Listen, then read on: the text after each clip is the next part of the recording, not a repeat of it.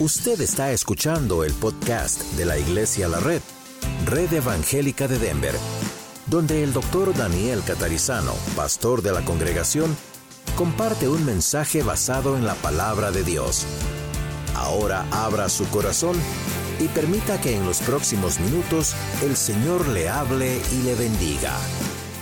Vamos a abrir nuestras Biblias en Hechos capítulo 2, versículo 1 y brevemente tenemos más bien una reflexión de casi fin de año, de acción de gracias, más que un sermón en su totalidad. Hoy estamos haciendo algunas cositas un poquito diferentes. En todas las congregaciones de la red siempre cantamos, siempre tenemos el mensaje, siempre respondemos al mensaje. Esos elementos están porque son bíblicos, así que están hoy también.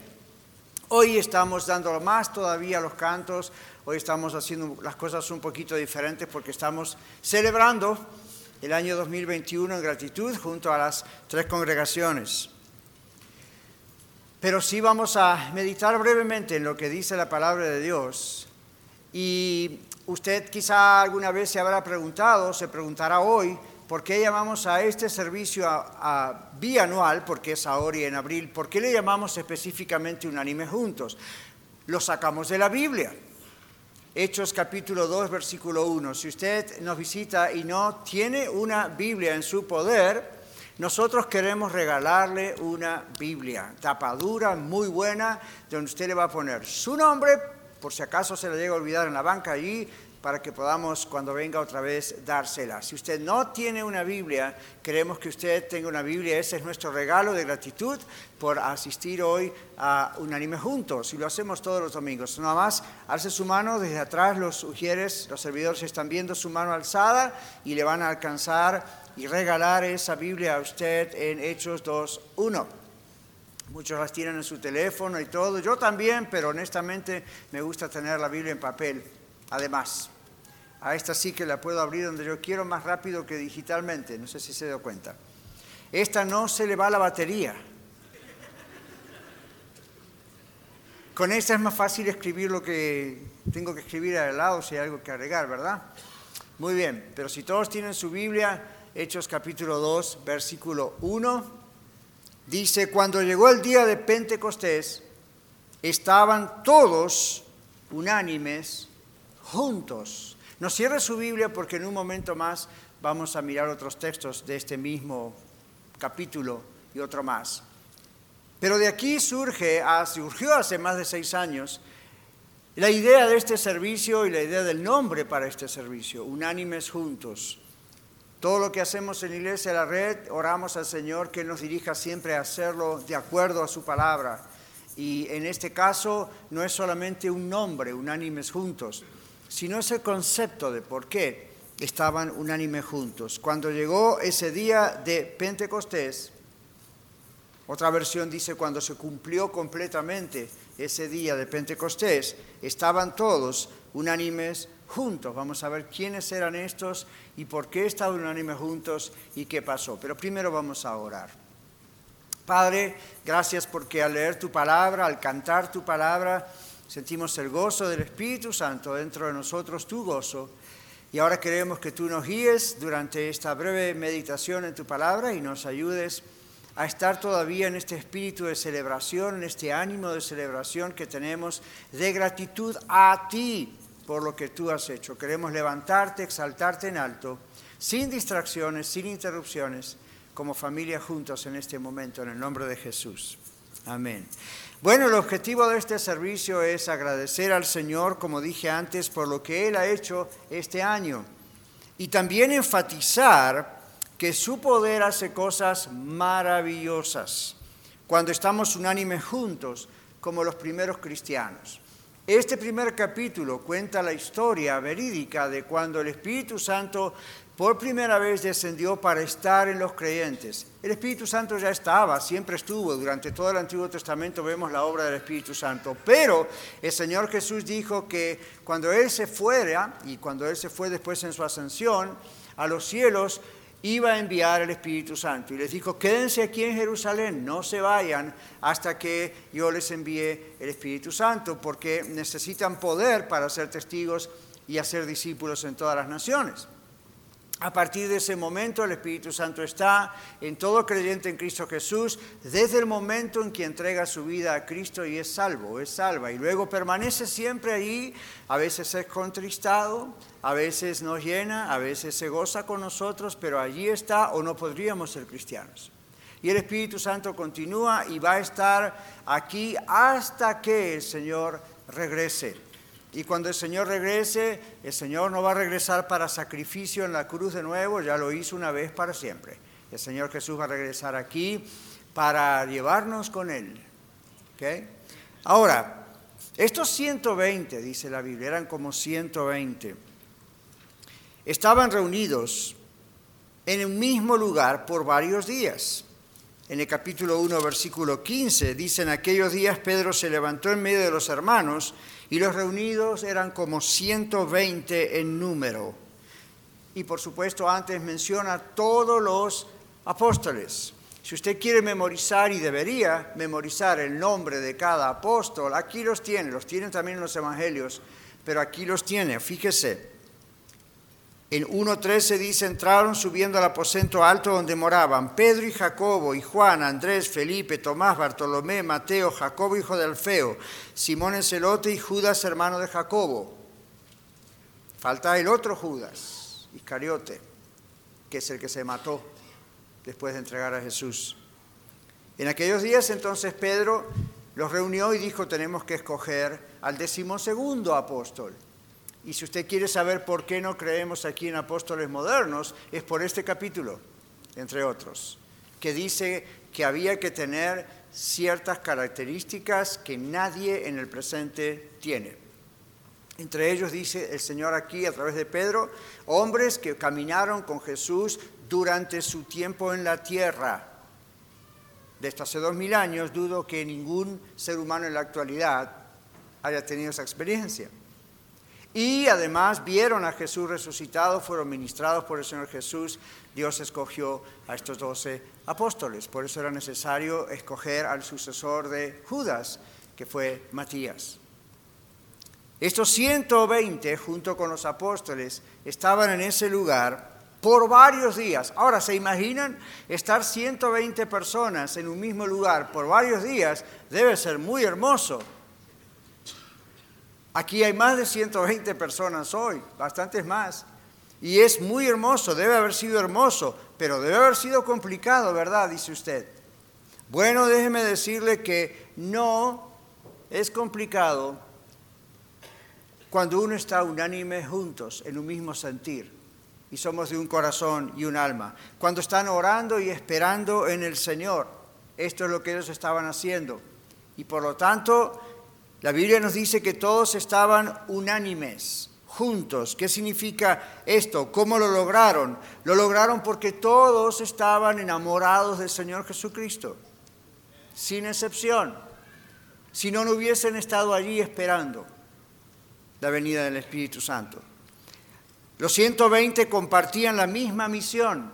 Cuando el Señor ascendió a los cielos, Mateo 28 nos dice que el Señor les dio esa gran comisión, vayan por todo el mundo y hagan discípulos a todas las naciones, pero no lo hagan antes que venga el Espíritu Santo a ustedes. Recuerden que eso no había ocurrido todavía de esa manera. Así que ahora todos compartían la misma misión. Todos estaban obedeciendo la orden del Señor de permanecer juntos en Jerusalén hasta que fuesen bautizados por el Espíritu Santo. Y todo esto, mis hermanos, era para ellos mucho más importante que cualquier diferencia cultural, de educación, de edad. ¿Todo era más importante? No, nada era importante, excepto que todos amaban al Señor y querían obedecer al Señor en la misión que ellos tenían. Bueno, ¿qué de nosotros dos mil años después? Nosotros, como ellos, también somos una iglesia en misión. Y es asombroso ver cómo el Señor nos ha puesto como un gran equipo. Y aunque vengamos de diferentes países y culturas, yo he contado en la red unas 14 o 15 nacionalidades diferentes. No es la cultura exactamente igual en todos los detalles, ¿verdad que no? Pero la misión de hacer discípulos corregir lo deficiente, establecer congregaciones en diversas ciudades, como hemos aprendido siete años atrás o más antes de comenzar la Iglesia a la Red, y mencioné Tito 1.5. Esa misión es lo que nos trae al mismo lugar. No al lugar físico, tenemos varios lugares físicos de congregación, Norte, Arvada, Lakewood, Aurora, pero al mismo lugar espiritualmente al mismo sentir y a esperar con emoción lo que el Espíritu Santo continúe dándonos, es decir, poder y sabiduría a todos, a todos, para seguir obedeciendo lo que Dios nos ha dado, lo que la misión que Dios nos ha encomendado. Saben, mis hermanos, esto no es para todos. Y usted se puede llegar a sorprender porque usted dice, pastor, en Mateo 28 Dios da la orden a través de Jesús que todos tienen que ir a predicar el Evangelio. Sí, pero recuerde que los que se reunieron en la ascensión, probablemente más de 500 a la vez, según el apóstol Pablo, eran personas que amaban al Señor Jesús con todo su corazón. Y cuando uno ama al Señor Jesús de todo corazón y está enamorado, lo demás del Señor, lo demás queda muy de lado de qué manera se hace un servicio, eso queda de lado, a menos que no sea bíblico. Pero siempre y cuando los elementos son bíblicos, lo demás que se haga o no se haga o cómo se hace, queda de lado. Para ellos no había ese problema, ellos estaban mirando todos juntos al Señor Jesús. Pero no es para todos. Una iglesia, yo siempre lo digo en radio, una iglesia es un lugar público, y en un lugar público como una iglesia siempre hay de todo. Siempre vamos a encontrar aquí en esta congregación, en las otras en las que Dios nos permite abrir, o en las otras congregaciones hermanas, otras iglesias hermanas, siempre hay personas que representan diversos grupos.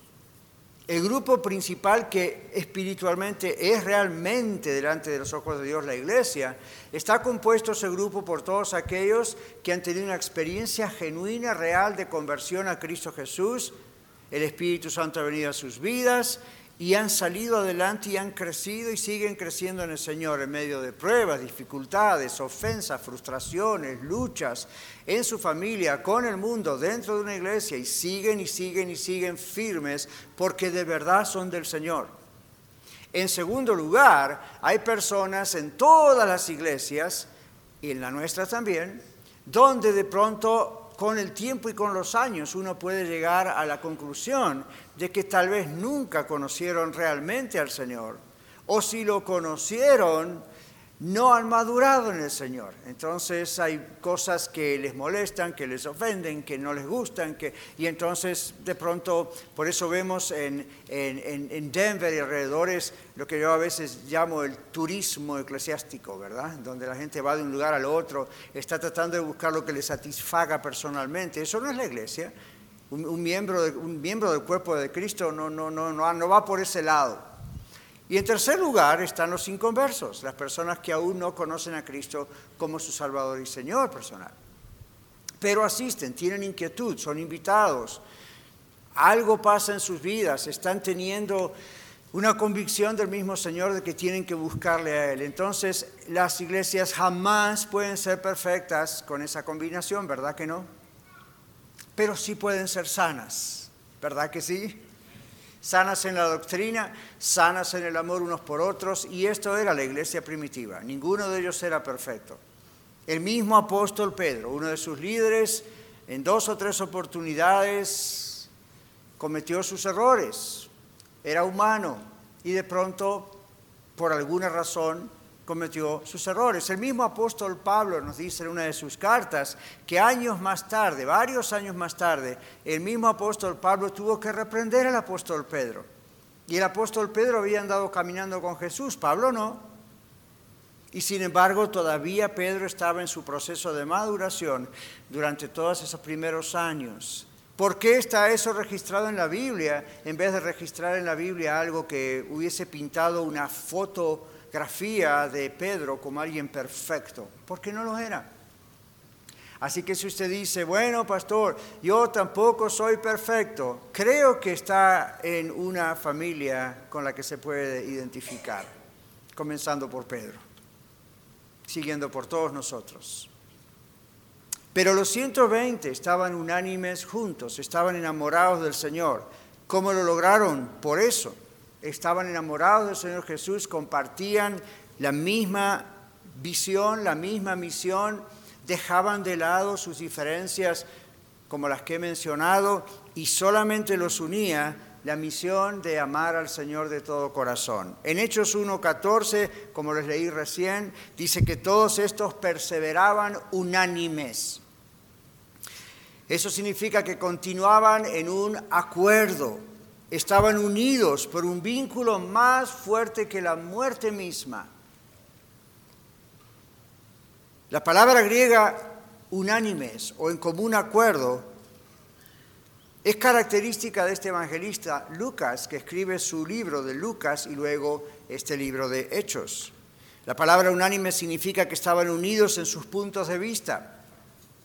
Habían aprendido a limar asperezas, diferencias y solo estaban unidos de corazón en sus puntos inclusive de vista. A veces uno escucha en las iglesias que la gente dice, bueno, todos somos de Cristo, pero yo pienso de esta manera, el otro piensa de la otra, estamos en un país libre, es cierto, hay detalles en los que podemos pensar de una manera, de otra, pero jamás podemos tener diferencias en los absolutos de la fe. Si no, nunca podemos estar siendo unánimes. Nuestros hermanos de la iglesia primitiva habían aprendido a estar unánimes.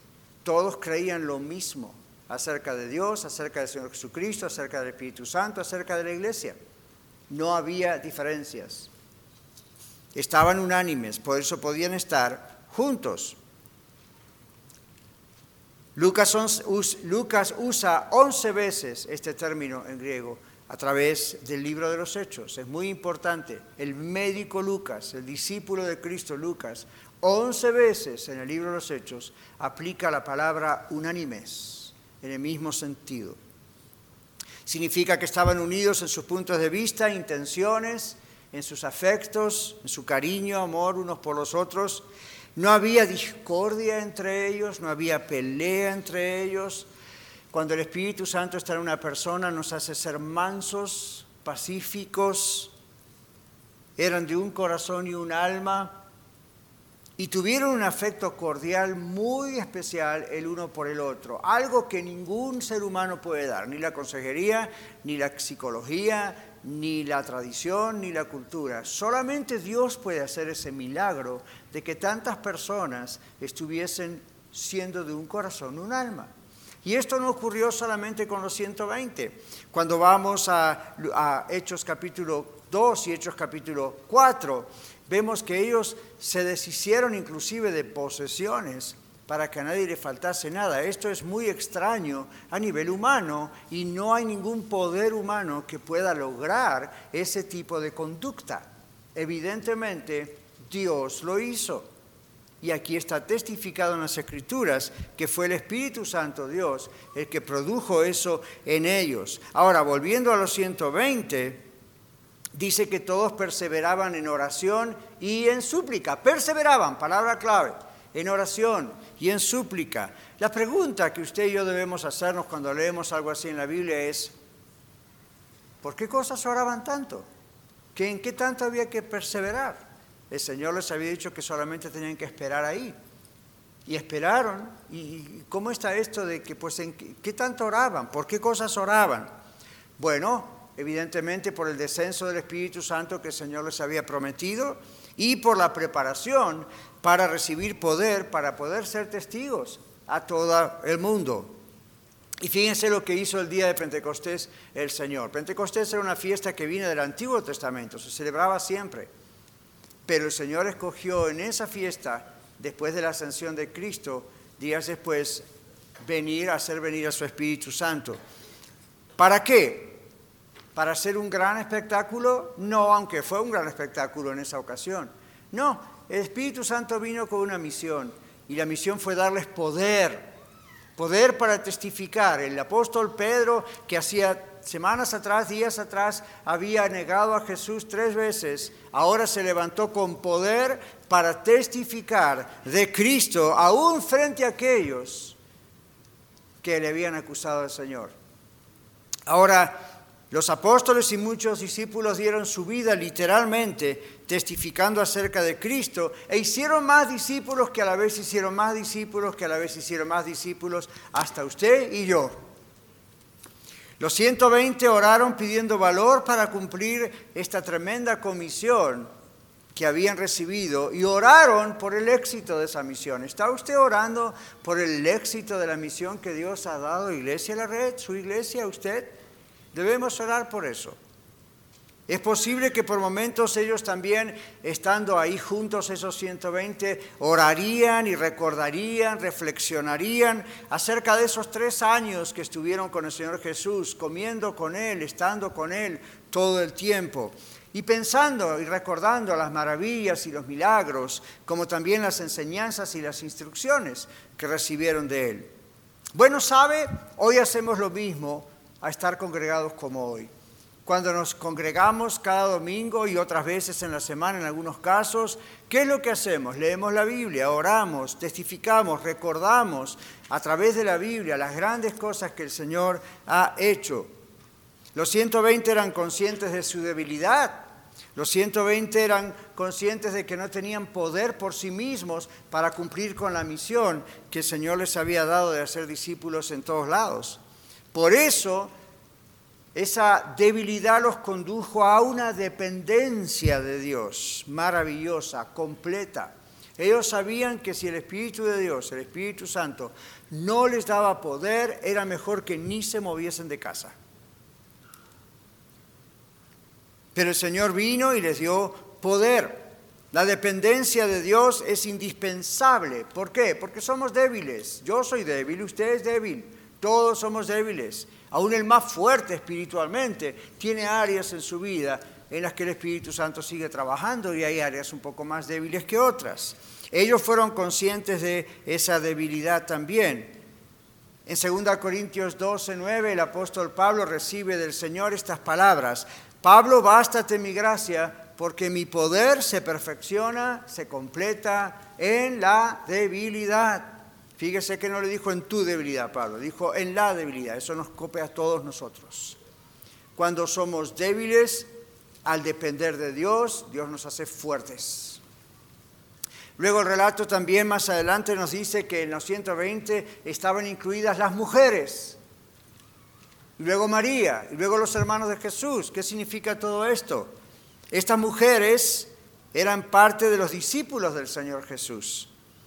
El amor por el Señor Jesús hizo a estas mujeres sostener la misión del Señor Jesús.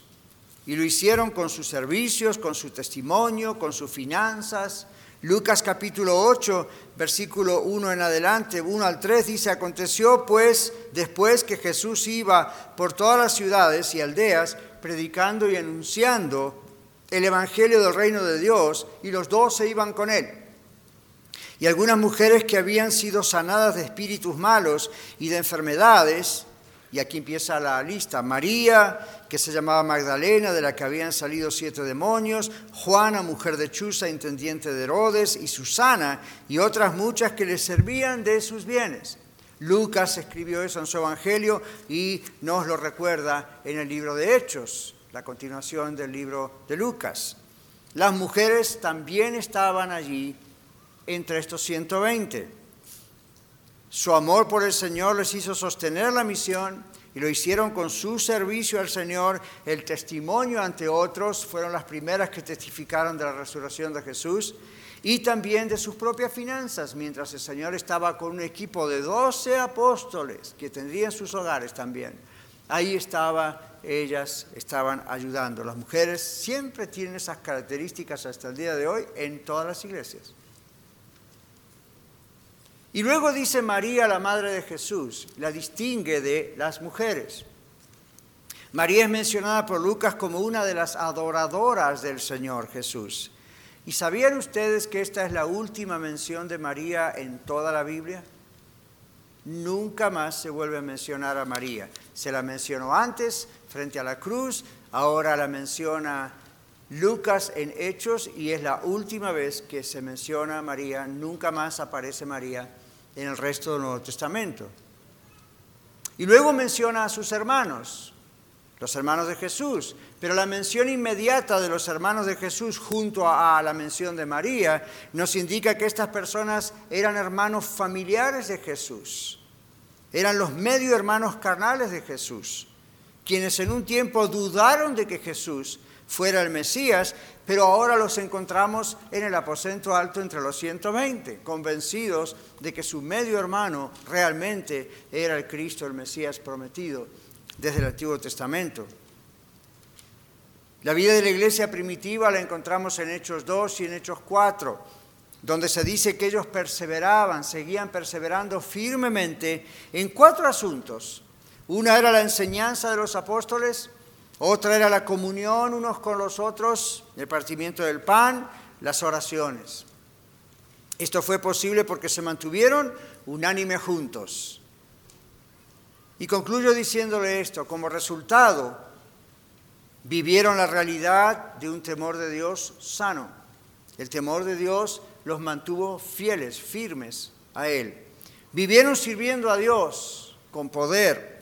Dios hizo milagros usando a los líderes y a la enseñanza poderosa de Dios a través de los líderes. En tercer lugar, la iglesia primitiva vivió ministrándose mutuamente. Estos hermanos nuestros de hace dos mil años llegaron hasta deshacerse de sus bienes personales para ministrarse mutuamente. En cuarto lugar, vivieron en un estado de adoración constante, es decir, tuvieron una actitud diaria de adoración, no solo un tiempo de adoración. ¿Escuchó eso? Tuvieron una actitud diaria de adoración, no solo un tiempo de adoración durante los servicios. Tenemos que aprender de ellos mucho. Vivieron en un estado de adoración constante, vivieron en un estado de gran alegría y gozo aún en medio de las pruebas. Vivieron disfrutando del favor del pueblo, dice Hechos 2 y Hechos 4. La iglesia era admirada por el pueblo. Y vivieron un crecimiento constante. La Biblia dice que Dios añadía cada día a la iglesia los que se iban salvando. Vivieron un crecimiento constante producido por Dios mismo. La iglesia primitiva no tuvo una estrategia de crecimiento. El crecimiento fue natural, fue el resultado de la acción de Dios porque ellos estaban unánime juntos. Así que en conclusión, la mejor preparación para un avivamiento es esperar hasta que Dios lo haga. Es esperar hasta que Él se mueva y actúe. Es la dependencia del Señor en unidad los unos con otros. Los resultados instantáneos que a veces buscamos tienden a ser a un lado la dependencia de Dios, ¿verdad? Fíjense que el Espíritu Santo no descendió del cielo el mismo día que Jesús ascendió del cielo. Se fue uno y vino el otro. Pasaron días. Y tuvieron que aprender a estar a solas, buscando y dependiendo, buscando el rostro de Dios y dependiendo. Nosotros, como ellos, me imagino, pretendemos soluciones o actos de Dios instantáneos todo el tiempo, pero saben que un acto de Dios instantáneo puede ocurrir, muchas veces ocurre, pero muchas veces no, y yo creo que es un regalo múltiple de Dios el tener que esperar, es un regalo continuo de parte de Dios. ¿Por qué? Porque mientras tanto nos va formando y nos va preparando, va preparando nuestro carácter, nuestra personalidad, nuestra vida, nuestra familia para la misión que Él nos dio. Si todo fuese tan rápido, no aprenderíamos esta lección. El evangelista Charles Spurgeon dijo en una ocasión, la primera lección que debemos aprender de este registro inspirado de Dios, el libro de los Hechos, y de lo que sucedió en Pentecostés, dijo él, lo primero que debemos aprender es que no podemos esperar un avivamiento, un despertar espiritual en todos nosotros, sin la unidad de todos nosotros. Y él dijo, el Espíritu de Dios no visitará y bendecirá a una iglesia donde hay conflicto. En toda iglesia puede haber conflicto, el, punto es resolverlo y estar unánimes juntos. En Iglesia la Red nosotros continuamos viviendo las bendiciones de Dios. Ustedes vieron en el video una breve lista de tantas cosas que Dios ha hecho y a Él sea la gloria. ¿Podemos imaginar, hermanos, lo que Dios puede hacer si permanecemos siempre unánime juntos? ¿Se imagina lo que Dios puede llegar a hacer ahora que somos más, ahora que tenemos cuatro congregaciones, ahora que cada vez vamos entendiendo más lo que la palabra de Dios dice, viviéndola más. Si el Señor tuvo misericordia de nosotros y hasta estos seis años y medio hizo tanto, yo no puedo ni imaginarme lo que Dios puede llegar a hacer. Las vidas que Él puede salvar de sus familiares, de los míos, de vecinos, de compañeros de trabajo, de parientes, de amigos. Los matrimonios que Él puede restaurar. Los hijos rebeldes que Él puede traer a su camino por fin. ¿Cómo Dios se ha manifestado en estos seis años y medio en Iglesia La Red? Dios ha sanado hasta enfermedades físicas en algunos casos, en otros decidió que no. Pero en muchos casos Dios ha sanado inclusive físicamente sin que nosotros tuviésemos una estrategia para eso, no hiciésemos un espectáculo del asunto. Todo ocurrió de una manera muy sencilla, casi infantil. ¿Se imaginan lo que Dios tiene preparado para nosotros, para la gloria de Él, si permanecemos unánimes juntos?